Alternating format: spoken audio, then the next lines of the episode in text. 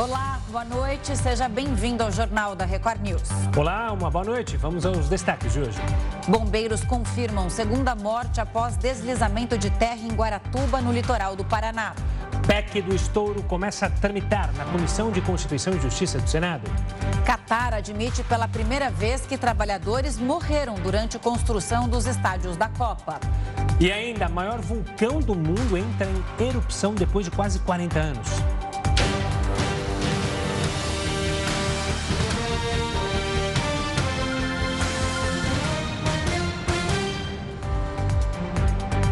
E ao menos duas pessoas morreram em decorrência de um deslizamento na BR-376, que liga o Paraná a Santa Catarina. Até o momento, seis pessoas foram resgatadas com vida. O incidente ocorreu na tarde desta segunda-feira no quilômetro 669 da rodovia, na altura da cidade paranaense de Guaratuba. O trecho precisou ser interditado. Ainda não há uma previsão de liberação de acordo com a concessionária que monitora a estrada. Outras vias precisaram ser bloqueadas por causa das fortes chuvas que atingem o estado desde o final de semana. A rodovia Regis Bittencourt, que conecta São Paulo a Curitiba, foi interditada na madrugada desta terça-feira, após a queda de uma barreira nas proximidades de Campina Grande do Sul, no Paraná. Em Guaratuba, onde a situação é mais crítica, carros e caminhões foram arrastados, juntos com o desmoronamento de terra.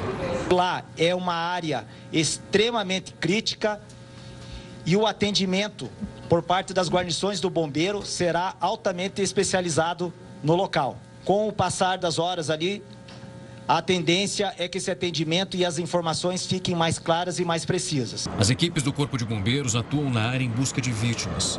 Os profissionais se dividiram em duas frentes para tentar acessar o local. Ainda não se sabe o total de desaparecidos. Na tarde desta terça-feira, o governo paranaense decretou situação de emergência na região metropolitana de Curitiba e no litoral. Um gabinete de crise também foi criado para monitorar os deslizamentos do estado. A vigilância é grande, nós tivemos que limitar, inclusive, o número de bombeiros que estão participando de toda essa parte estratégica eh, de retirada dessas vítimas, né, porque justamente tem pontos que ainda podem acabar desmoronando. O grande volume de chuvas também provocou inundações, enxurradas e alagamentos na região. Segundo o Corpo de Bombeiros, centenas de pessoas ficaram desalojadas e mais de 100 residências ficaram danificadas. Um estudo da Fiocruz aponta que todas as regiões do Brasil registraram alta nos casos de síndrome respiratória por Covid-19.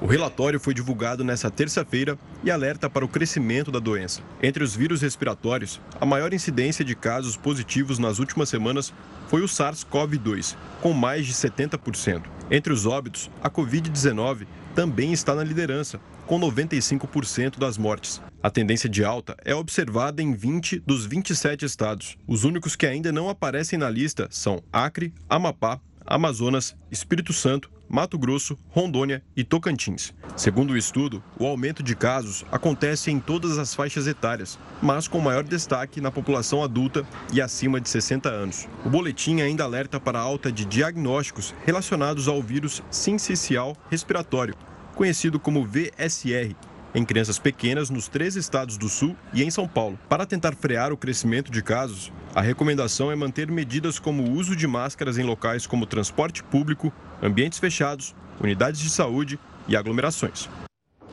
E a PEC do estouro, apresentada nesta segunda-feira ao Senado, deve ser analisada pela Comissão de Constituição e Justiça na próxima semana.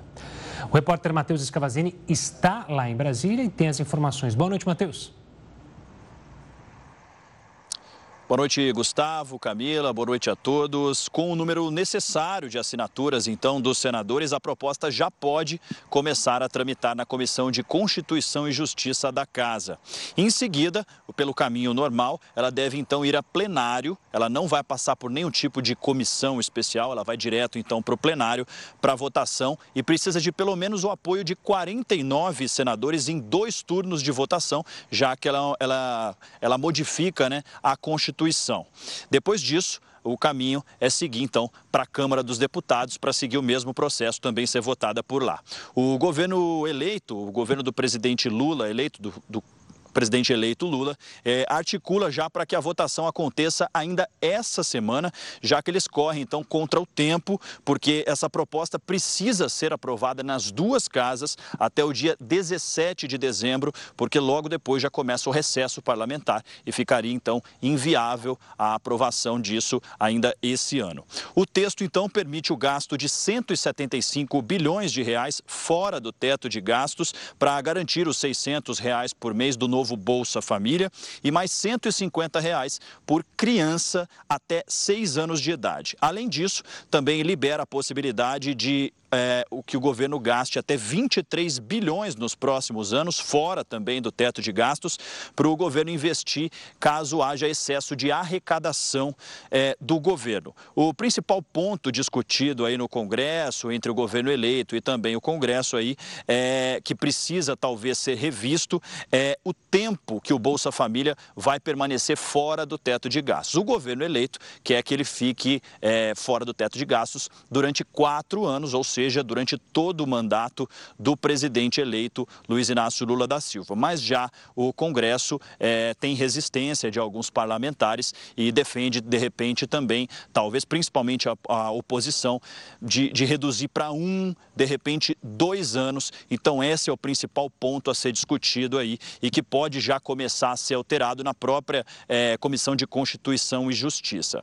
O presidente do Senado, Rodrigo Pacheco, falou hoje, logo após a autorização então da proposta para começar a tramitar na casa. Vamos ouvir o que ele disse. Obviamente que da parte do governo eleito deverá haver responsabilidade da aplicação desse espaço fiscal dentro de critérios de prioridades absolutas do país. Obviamente com bastante responsabilidade e sem gastança desenfreada. Evidentemente que nem, ninguém concorda com isso. O Matheus levantou uma questão que é importante, que é exatamente o tempo que o Congresso pretende liberar é, esse estouro no, no teto de gastos. Né? Então, a, a, negociação começa agora no Senado e a gente ainda fala sobre a PEC do estouro e os impactos fiscais que ela pode causar. A gente recebe aqui no Jornal da Record News a Carla Beni, que é professora e economista. Ela é professora de MBAs da FGV. Professora, boa noite, bem-vinda ao jornal. Bom, economicamente é, falando, o que, significa, né? A gente está falando é, em 195 bilhões, aí 23 bilhões de investimentos. Exatamente, o que pode acontecer a partir de agora que a PEC começa a ser discutida no Senado e as negociações entre os parlamentares avançam? Boa noite, boa noite a todos. Bom, esses números, eles são sempre muito grandes, né? Então, são números enormes aí, a gente fica aí com uma certa dificuldade, às vezes, de entender e de organizar. Mas o que nós estamos vendo agora é um trâmite muito mais político do que de qualquer outra ordem porque o teto de gastos ele já foi rompido tanto em 2019 quanto em 2020 por causa da Covid, depois 2021 e só esse ano o rompimento do teto é da ordem de 116 bilhões.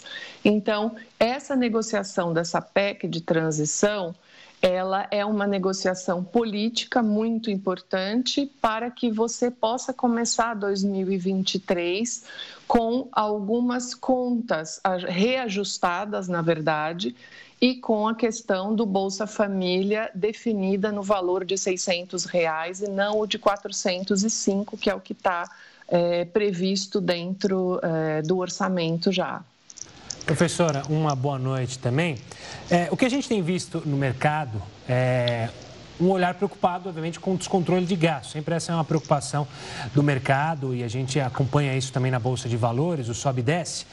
E como você falou a questão política, normalmente uma proposta como essa sempre traz uma gordurinha, né?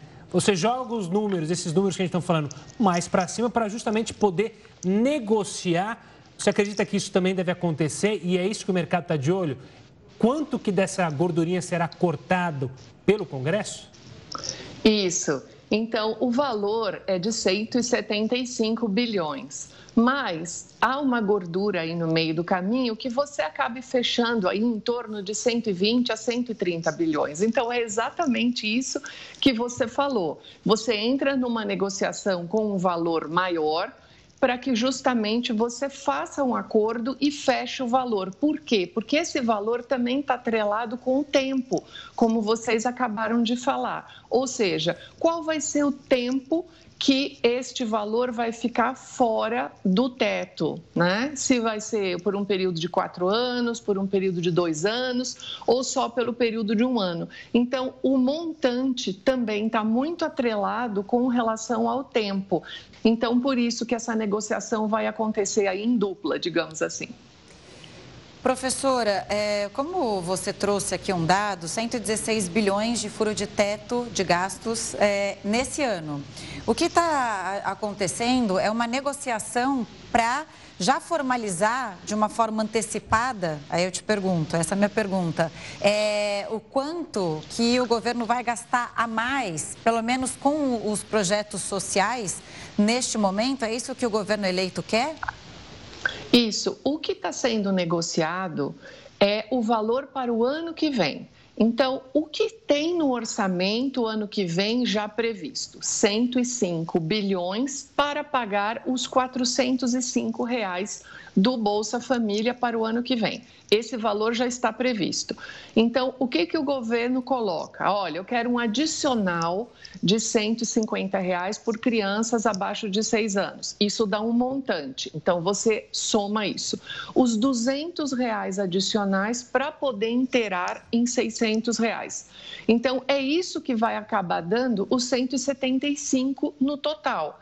Agora, se você aprovar o 175, você, na verdade, está com um adicional do 105, porque isso já está programado.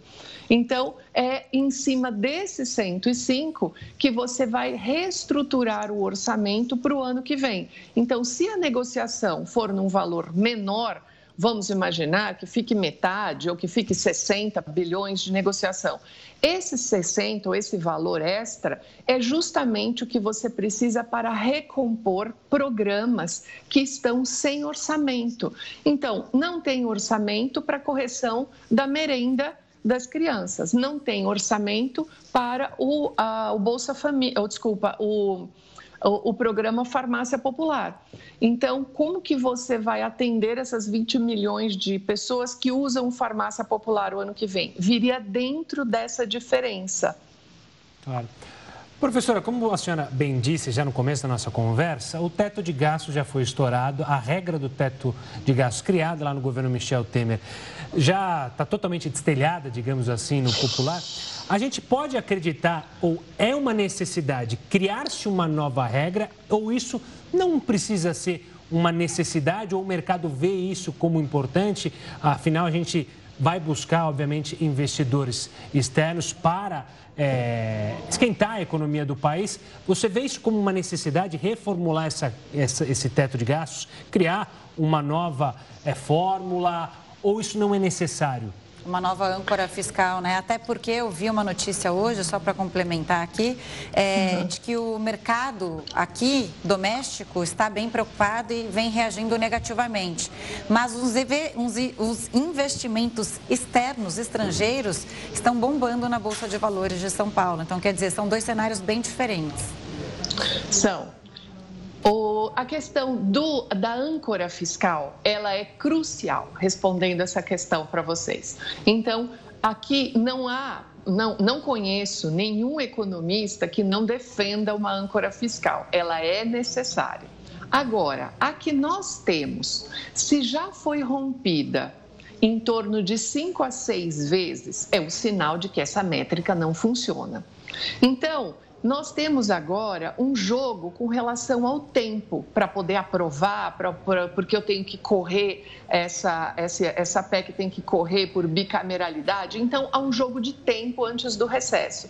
Mas vou deixar essa questão de lado. Numa situação ideal, esta PEC já contemplaria uma nova métrica São várias pessoas muito competentes fazendo várias propostas já justamente para se mudar essa métrica. Então, sim, essa métrica é tão importante que ela precisa ser refeita. Então, numa situação ideal, nós usaríamos essa PEC desse momento da transição e embutiríamos nela, já para negociação do Congresso, uma nova métrica fiscal, uma vez que essa do teto já foi rompida e ela está desacreditada. Tanto aqui que o mercado financeiro reage dessa forma. Então, para a economia, não há um problema em você mudar a métrica. Isso não é um problema. O problema está em continuar com algo que está desacreditado. Tá certo, professora. Obrigada pelas informações, pela análise aqui. Até uma próxima. Boa noite. Obrigada, boa noite a todos e até a próxima. Boa noite, professora. Olha, o Ministério Público do Rio de Janeiro iniciou nesta terça-feira uma operação contra a máfia do jogo do bicho na cidade. Quem tem mais detalhes dessa operação e os desdobramentos é o repórter Marcos Marinho. Boa noite, Marcos. Oi, Gustavo, boa noite para você, para Camila, para todos que nos acompanham aqui na Record News. Essa foi a operação fim de linha desencadeada pelo Ministério Público para combater a corrupção, lavagem de dinheiro e a exploração de jogos de azar, a máfia do jogo do bicho aqui no estado do Rio de Janeiro. Os agentes do GAECO, o Grupamento de Combate ao Crime do Ministério Público, foram às ruas para cumprir 25 mandados de prisão e 57 de busca e apreensão. Desses 25 mandados de prisão, 10 foram cumpridos, portanto, até o momento, 10 pessoas pessoas estão presas, entre elas um policial militar e um policial penal. Na casa de um dos alvos dessa operação, os agentes encontraram 435 mil reais e 1.670 euros em espécie. O outro alvo dessa operação foi o ex-comandante geral da Polícia Militar aqui do estado, o coronel Rogério Figueiredo, foi alvo de um mandado de busca e apreensão. Ele foi empossado em 2019 durante o governo do ex-governador, o mandato do ex-governador Wilson Witzel e deixou o cargo em agosto do ano passado. Rogério Figueiredo, portanto, que foi secretário da Polícia Militar, foi alvo de um mandado de busca e apreensão. Em nota, o atual comando da PM se pronunciou, disse que não compactua com irregularidades e que a corregedoria está acompanhando as investigações. E esse também foi o mesmo posicionamento da Secretaria de Administração Penitenciária, já que um policial penal está entre os alvos, entre os presos, inclusive. Agora, outro alvo esse sim não foi encontrado pelos investigadores, foi o ex-presidente da escola de samba Vila Isabel, o Bernardo Belo. Ele é réu no processo que apura a morte do bicheiro Alcebiades Paz Garcia, o BID. Bernardo Belo já tinha sido preso na Colômbia no início do ano, ficou alguns meses preso, depois foi extraditado para o Brasil, ganhou na justiça o direito de responder por esse caso em liberdade, mas agora a situação mudou, a justiça expediu um novo mandado de prisão, de acordo com os investigadores ele que mandou matar o bicheiro conhecido como Bid e agora se encontra foragido. Os policiais estiveram na casa dele, em um condomínio de mansões na Barra da Tijuca, na zona oeste do Rio de Janeiro, e nesse local apreenderam um carro blindado. As buscas continuam porque dos 25 mandados de prisão, somente 10 foram cumpridos, 10 pessoas estão presas e lembrando, um dos alvos foi o ex-comandante-geral da Polícia Militar, que foi alvo de um mandado de busca e apreensão. Eu volto com vocês aí no estúdio, Gustavo Camila. Obrigada, Marcos, pelas informações ao vivo, direto do Rio de Janeiro. Até a próxima. Seguimos aqui. O Ministério Público Federal pediu que o Ministério da Saúde ofereça vacinas contra a Covid-19 para todas as crianças. A medida deve ser cumprida em até 20 dias. A pasta deverá providenciar e distribuir doses da Coronavac e da Pfizer, os dois imunizantes que a Anvisa aprovou até o momento para crianças a partir de seis meses. O Ministério Público destacou que o atraso ou a insuficiência no fornecimento das doses expõe os pequenos ao risco de morte ou sequelas graves. De acordo com a Fiocruz, crianças com até 4 anos são as mais vulneráveis à doença. E o Rio de Janeiro vai voltar a aplicar amanhã a segunda dose da Coronavac para as crianças de 3 e 4 anos. A aplicação para essa faixa etária estava suspensa desde o dia 10 por falta de doses. Agora o processo vai ser retomado com a chegada de 27 mil vacinas ao Estado. Já a primeira dose continua suspensa pelo mesmo problema, falta de imunizantes. Por enquanto, não há previsão para reposição. O plenário do Senado se reúne amanhã para votar cinco projetos. Entre as matérias está a PEC, que resgata o chamado quinquênio, benefício extinto em 2005. Assunto para ele, para o Heródoto Barbeiro. Heródoto, ótima noite para você. Lembra para gente o que, que é essa PEC e esse benefício é para todo mundo? É, para nós não vai chegar, Camila, infelizmente. Até que não seria má ideia, né? além da gente ter um aumento normal de salário, a gente a cada cinco anos nós teríamos 5% de aumento a título de bons serviços prestados. O que, é que vocês acham? Não é uma boa ideia, não? Maravilhoso. Bom, se você considerar que o cidadão trabalha até 35 anos, ele poderia ter é, sete vezes 5% de, de, de, de gratificação. Mas 5% dá, dá, dá 35%? Não. É 5 em cima de 5, depois 5 em cima de 11, depois tem 5 em cima de 16, entendeu? Não? Então vai, vai, vai, vai, vai crescendo, fica um negócio muito legal. Mas infelizmente, isso por enquanto, essa PEC, essa, esse projeto de emenda constitucional vai ser votado amanhã, ele está restrito apenas a juízes e a membros do Ministério Público. Nós que trabalhamos para iniciativa privada ainda, ainda não temos. Não sei, quem sabe um dia, né? Estou brincando, mas a gente não vai ter nunca, isso aí é óbvio. Agora é o seguinte: Veja que coisa curiosa, você até usou a palavra latina, quinquênio. É, é? é até falar difícil falar, quinquênio. Pois é, essas duas palavras são de origem latina, que significa exatamente cinco anos. Então, cada cinco anos, a gente tem lá uma, um plus a mais, olha só, hein? Um plus a mais no nosso salário. Agora, vai ser votado amanhã? Vai. É, a expectativa dela ser aprovada ou não, não sei. Sabe por quê? Porque vai depender dos senadores. Como são três senadores por estado, eu acho que cada um de nós pode achar que sim, achar que não, e ligar para o senador amanhã, dizendo, excelência, é, como é que o senhor vai votar? Né? Afinal de contas, aqui é uma república, tenho repetido, representativa. Então, nós temos que falar com o representante. Agora, quem é que está fazendo força aí para isso ir à frente? É o doutor Rodrigo Pacheco, que a gente mostrou ele agora há pouquinho aí, de mascarazinha e tal, e tal, e tal. Né? Ele é advogado, atua nessa área, e ele está fazendo uma força, dizendo que não é para dar aumento, não, que isso é porque vai melhorar a carreira, mas não é assim que entendem uma parte dos vereadores, dos senadores. São 81 e eles vão votar amanhã. Agora, a pergunta que não quer calar é o seguinte: se isso passar, quanto vai. Quanto é que nós vamos ter que gastar para bancar, então, isso aí, esse tal de quinquênio para juízes e para membros do Ministério Público? Nós vamos ter que abrir o bolso para mais 7 bilhões e meio de reais de, de, de despesa. Mais 7 bi e meio. Aí tá, acabamos de mostrar aí que o Ministério da Saúde não tem dinheiro para comprar vacina. Não tem dinheiro para nada. E nós vamos gastar mais 7 bilhões e meio. Isso vai ter que sair do nosso bolso, ou vai ter que aumentar a carga tributária, ou então vai ter que furar o teto cada vez mais. Vai ter que fabricar dinheiro. Porque, obviamente, o orçamento está completamente esgotado. Agora, o que é interessante também é o seguinte: é que isso vai provocar um efeito cascata. Claro, se aumentar para os juízes dos tribunais superiores, é? vai mexer com os juízes da Justiça Federal, isso vai chegar nas justiças estaduais também. Então, vai ter um efeito cascata nos 26 estados e mais no Distrito Federal. Vai, todo mundo vai ter o mesmo direito, claro. Outra coisa curiosa é o seguinte: é, qual é o teto hoje do, do, do do máximo que o funcionário público pode ganhar, é de R$ 39.300. R$ 39.300 é, o, é o ministro Supremo, 39.300. Muito bem, eles querem aumento, querem mais 10%. Por enquanto, ainda não sabe de onde vai puxar essa grana também.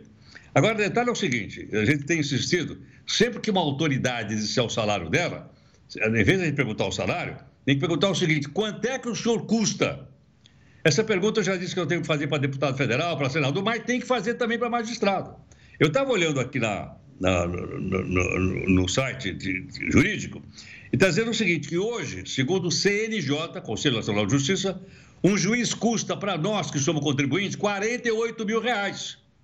Por quê? Porque, lógico, tem o salário e outros benefícios que ele recebe. Em média, 48 mil reais.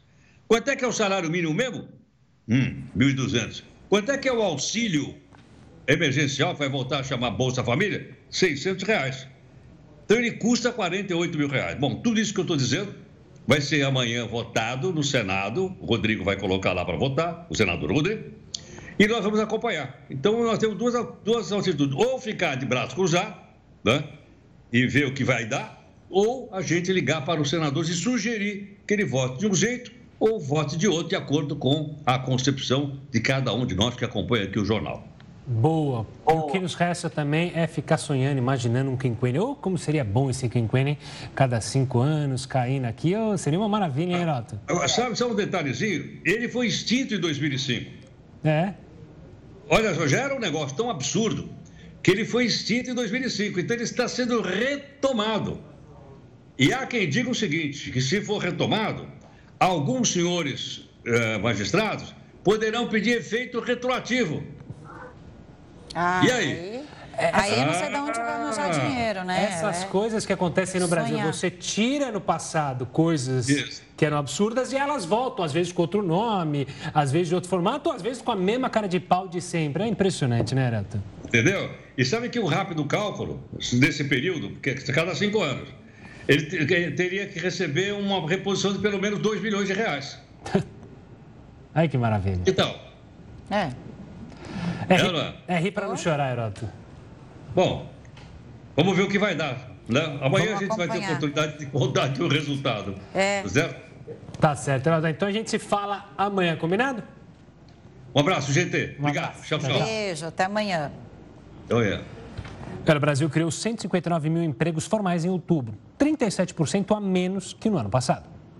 De acordo com o Ministério do Trabalho e Previdência Social, o país gerou 159.400 vagas de emprego com carteira assinada em outubro deste ano. O resultado representa uma piora em relação a outubro do ano passado, quando foram criados 252.500 empregos formais. Essa queda foi de 36,9%. Ao avaliar o ano de 2022 inteiro, pouco mais de 2 milhões e 300 mil vagas formais foram criadas no país. O setor de serviços foi o responsável pelo maior número de contratações, com 91.294 novas vagas, seguido pelo setor de comércio, com 49.356. Em relação às regiões do Brasil, o Sudeste foi a que mais contratou, com 80.740 vagas criadas. Na sequência, aparece o Nordeste, com 32.223 novas oportunidades. O governo também informou que o salário médio de admissão foi de R$ 1.932,93 em outubro deste ano,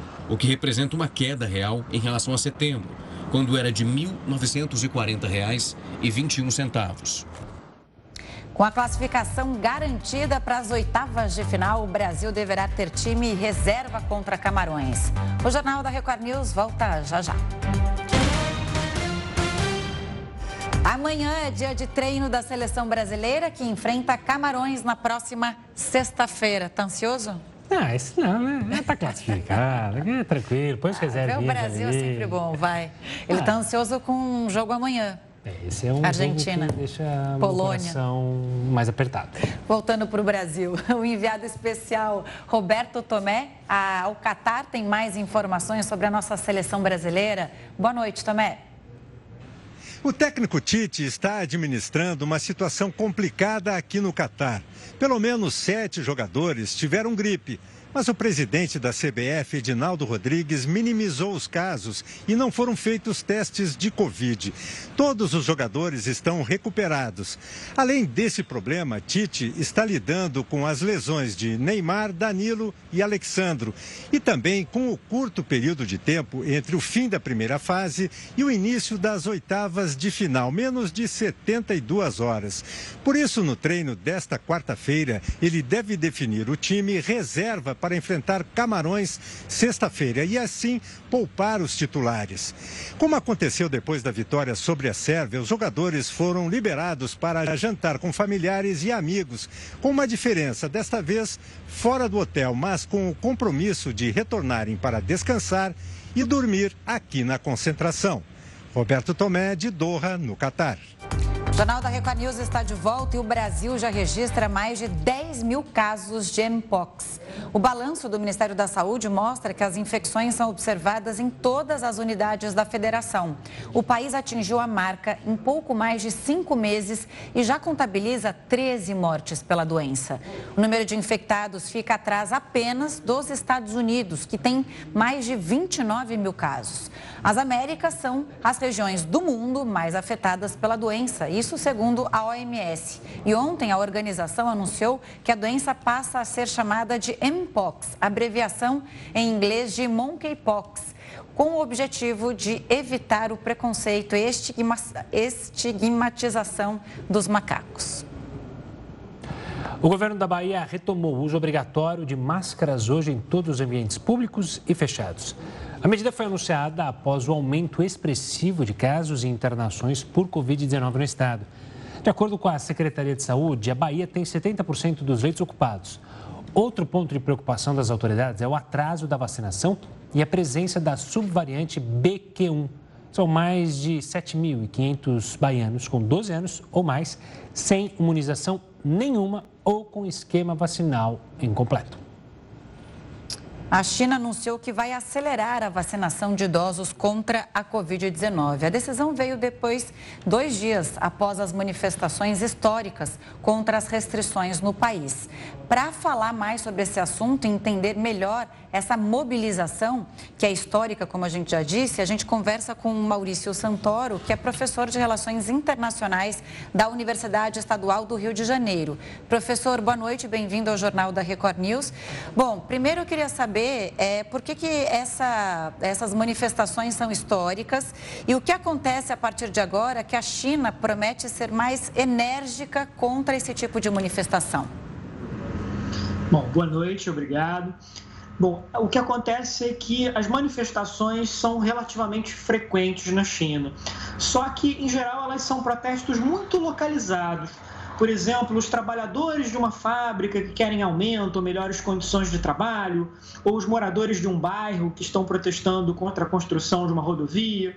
É, é muito raro acontecer o que houve nesse fim de semana, que é um conjunto de grandes manifestações nas principais cidades da China tendo um tema comum, que nesse caso foi a rejeição à política de Covid-0.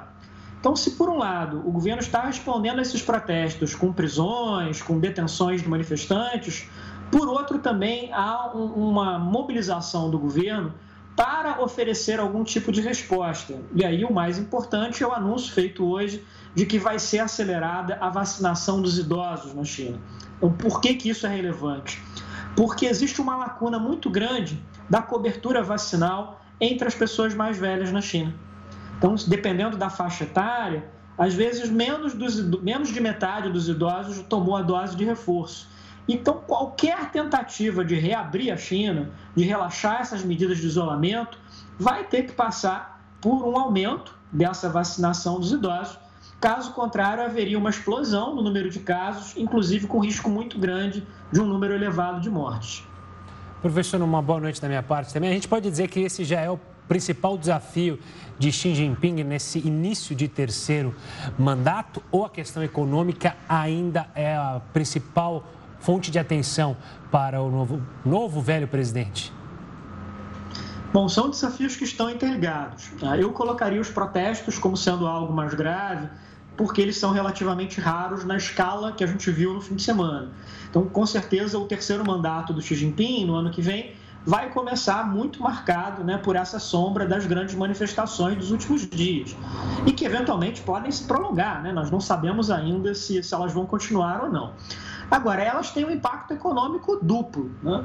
O primeiro é porque todas essas restrições, todas essas políticas de isolamento, têm resultado numa diminuição do crescimento econômico da China. A economia está sentindo o peso de todas essas políticas de Covid-0. E, e a segunda consequência econômica é que, em muitos casos, essas políticas de isolamento interferem com a cadeia produtiva de vários, de vários produtos, de várias mercadorias globais. Elas têm um impacto negativo também sobre o comércio internacional, os fretes de caminhão, de trem, de navio. Então, isso atrapalha a economia chinesa e a economia global. É, é uma dupla consequência negativa ali em termos econômicos. Maurício, o que me chama a atenção é que pouco se sabe sobre os números reais de vacinação na China. Primeiro, eu queria saber o seguinte: é, a gente tem dados concretos de o quanto da população está vacinada ou não. E o, qual foi o problema? Não houve um incentivo à vacinação? É ideológico o problema? E aí, seguindo, é uma maluquice a gente pensar né, que é, até na transmissão dos Jogos da Copa do Mundo, a China tenta controlar o que é passado para os chineses. Que eles colocaram é, um blur, né? É, tentavam embaçar o rosto de pessoas que estavam na Copa assistindo de máscara. Quer dizer, todo mundo sem máscara. E lá, todo todo mundo com máscara dentro da China, é, para que as pessoas não soubessem o que está acontecendo e como o mundo está enfrentando é, a pandemia. Então é uma maluquice isso, né, professor? Como você vê esses dois aspectos? Bom, vamos começar pelas taxas de vacinação. Temos os números oficiais chineses e várias estimativas internacionais que passam desde agências de notícias globais até instituições acadêmicas como a University College de Londres. E o que a gente sabe é que a primeira dose foi muito disseminada, mais de 90% dos chineses tomaram a primeira dose, mas as doses de reforço foram muito mais frágeis. E no caso dos idosos, por exemplo, idosos com mais de 70 anos, menos da metade das pessoas nessa condição na China tomaram a dose de reforço. Então é uma lacuna muito perigosa numa pandemia como essa que a gente está vivendo. E por que, que houve essa fragilidade das doses de reforço? Porque basicamente o governo acreditou que conseguiria derrotar o coronavírus só com o isolamento e com a primeira dose de vacina. Mas aí veio a Omicron, né? começaram a aparecer essas novas variantes do coronavírus, muito mais contagiosas, infectando um número muito alto de pessoas. E cada vez que o governo chinês tentou relaxar um pouco essas políticas de isolamento social, o resultado foi uma explosão no número de casos. Então, agora, em novembro de 2022, Três anos, quase três anos depois do início da pandemia, a China tem um número recorde de casos. E onde entra a Copa do Mundo nessa história? Os chineses estão acompanhando as transmissões. E foi um choque muito grande para a opinião pública na China ver as multidões no Catar. As pessoas nos estádios, nas ruas, comemorando, celebrando, dançando, retomando o seu ritmo de vida normal, voltando a viajar, aprendendo de algum modo a conviver com o coronavírus com base nas vacinas, no uso de máscaras, no que for. Então, isso causou um impacto negativo também, e o governo chinês começou com todas essas censuras na televisão, editando as transmissões para não mostrar as multidões sem máscara. Então, mostra também como esse tema é um tema sensível e politicamente difícil na China de hoje. Professor, voltando um pouco, como a Camila já tinha falado, né? A promessa é de mais vacinação, mas também um controle maior desses protestos. É possível acreditar do uso maior da violência ou até das prisões dos manifestantes e o controle de fato acontecer através dessa maneira? Bom, o que nós estamos vendo nesses primeiros dias, né, essas respostas iniciais do governo chinês aos protestos, é uma combinação de uma repressão policial localizada, prender algumas pessoas que estão se destacando nas manifestações, com essas expectativas de que vai ser retomada uma vacinação expressiva dos mais velhos, o que seria uma pré-condição para qualquer reabertura da sociedade chinesa eh, em, em termos ali da, da, política de combate à Covid. Né? Uh, agora, a China é um país que tem um sistema de vigilância eletrônica, de câmeras, muito sofisticado. E o que nós vimos nos vídeos dos protestos nesses últimos dias é que muitos manifestantes aparecem sem nenhum tipo de proteção. Então, é, é muito fácil para as autoridades chinesas identificar quem está participando desses protestos, em vários casos, em várias situações. Então, se o governo resolver reprimir essas manifestações de uma maneira mais dura, é, haverá várias possibilidades para se identificar esses ativistas e depois eles serem detidos. Tá certo. Professor, obrigado pela participação aqui conosco, pela análise e pela explicação do que ocorre na China neste momento. Um forte abraço e até uma próxima. Muito obrigado, eu que agradeço e até a próxima. Boa noite. Mudando de assunto, essa semana tem roça falsa em A Fazenda 14 e hoje ela começa a ser formada. A Fazenda News chega logo depois com todos os detalhes das escolhas dos peões.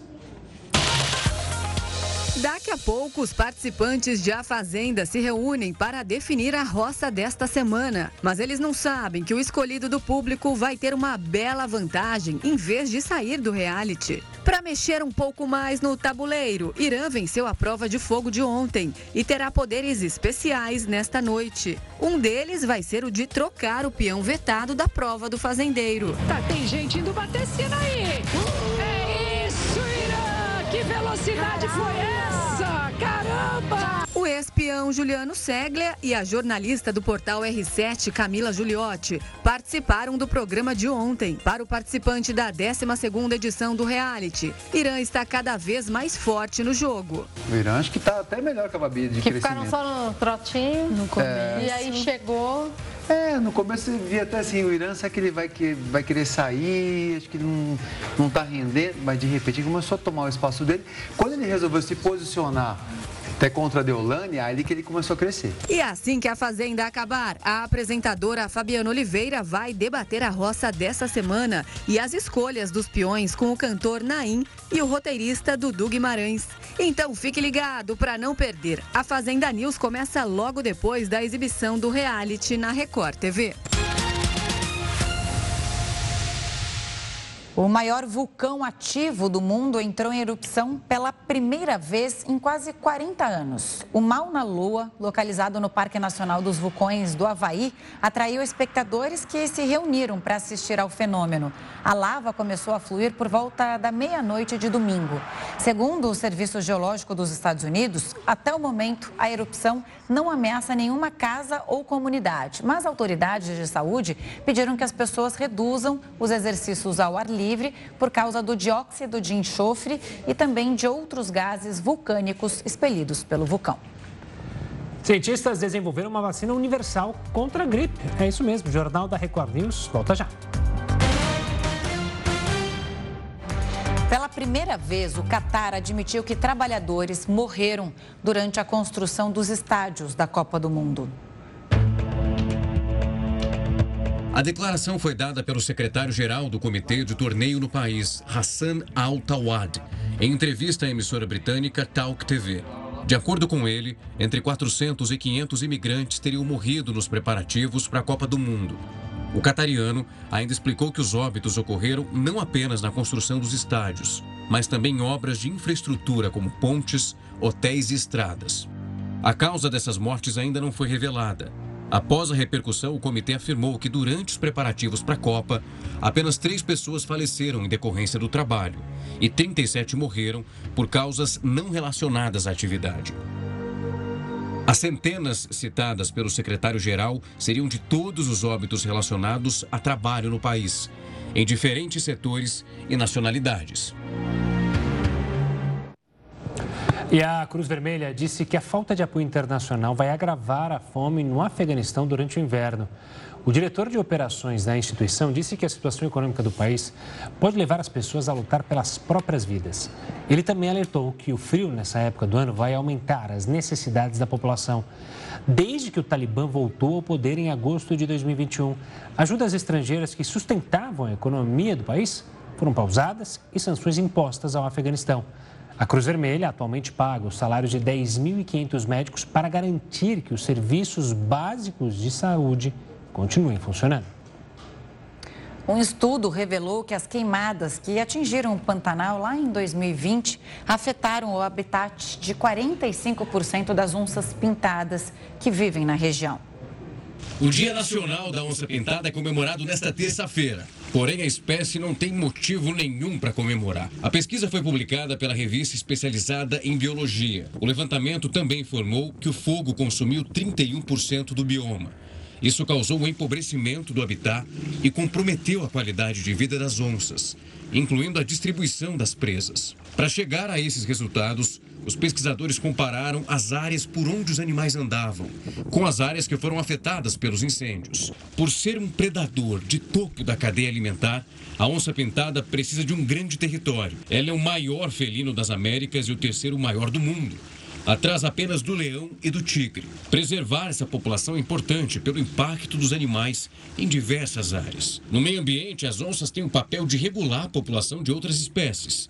Já na economia, elas atraem diversos turistas para as regiões onde ainda estão presentes. Originalmente, elas ocupavam regiões que iam desde a Argentina até os Estados Unidos, onde estão oficialmente extintas hoje em dia. A conservação do Pantanal também é importante, porque, junto com a Amazônia, é a região que conta com o maior número de onças saudáveis no Brasil. O IBAMA e a União Internacional para a Conservação da Natureza consideram o animal como uma espécie vulnerável. Uma informação aqui é, que me veio à cabeça, estava depois lá, claro, daquele show que o Richarlison deu no primeiro jogo e também foi muito bem no segundo. Estava olhando o Instagram dele e tem lá que ele adotou uma onça pintada. É, ele é, fez essa doação, faz essa doação para manter é, a qualidade de vida da onça pintada no Pantanal. É, Achei é. bacana. Ele, ele é um baita ativista de várias causas e não é à toa, merece todo o sucesso. Agora na Copa do Mundo e mais para frente. Olha, vamos falar agora da grande barreira de corais que corre grave risco de desaparecer, ela que fica na Austrália. O alerta faz parte de um relatório da ONU. Especialistas das Nações Unidas sugerem ações para reduzir a temperatura da água. A queima de combustíveis fósseis é um dos principais responsáveis pelo aquecimento dos oceanos, o que pode levar então os corais à extinção. Cientistas criaram uma vacina universal para a gripe que promete ser um novo passo para combater a doença de forma mais efetiva. Em desenvolvimento por pesquisadores da Universidade da Pensilvânia, nos Estados Unidos, a vacina conta com 17 subtipos de patógenos a mais que a versão atual disponível nos postos de saúde do Brasil. De acordo com os testes já realizados, a nova aplicação induziu anticorpos em animais e os protegeu contra óbitos por todos os 20 subtipos do vírus influenza, conhecidos hoje, alguns letais. A partir de agora, são planejados estudos clínicos com humanos para verificar se o imunizante consegue ser efetivo. Os autores da pesquisa dizem que a ideia é ter uma vacina que dê às pessoas um nível básico de memória imunológica para diversas cepas de gripe. Acredito que deve ser coisa aí, de, no mínimo, aí um ano, se tudo correr da forma é, correta, se não apresentar nenhum efeito colateral, se não mostrar que ela é realmente eficaz, tá? Então, assim, é difícil falar em previsibilidade, mas eh, tendo como base a tecnologia que foi desenvolvida para as vacinas para a Covid-19, acredito que seja coisa de, no mínimo, um ano para a gente ter isso aí disponível se tudo der certo. Atualmente, os imunizantes contra a doença são trivalentes ou tetravalentes, que protegem contra três ou quatro tipos de variantes. Isso porque a tecnologia atual não permite de forma tão fácil a incorporação de um número tão alto de variantes do vírus na aplicação. Com este novo modelo de vacina, os cientistas utilizam a tecnologia de RNA mensageiro, que é alvo de pesquisas há décadas, mas só saiu do papel com os imunizantes da Pfizer e da Moderna para combater a Covid-19 que com essas novas tecnologias que foram é, introduzidas para desenvolvimento de vacinas contra a Covid-19, que a gente chama principalmente do, do RNA mensageiro, o que, que, é isso? É que eu consigo colocar em uma só vacina como se fossem pequenos manuais de instrução para o nosso organismo, que ele consegue ler e entender que tipo de vírus que está atacando. Então, nessa forma, eu consigo colocar vários, várias receitas diferentes. Caso o desenvolvimento funcione, os pesquisadores acreditam que a necessidade de vacinar a população todo ano contra a gripe possa até ser revista, uma vez que a dose multivalente induziria uma resposta de longo prazo e contra todos os subtipos da gripe.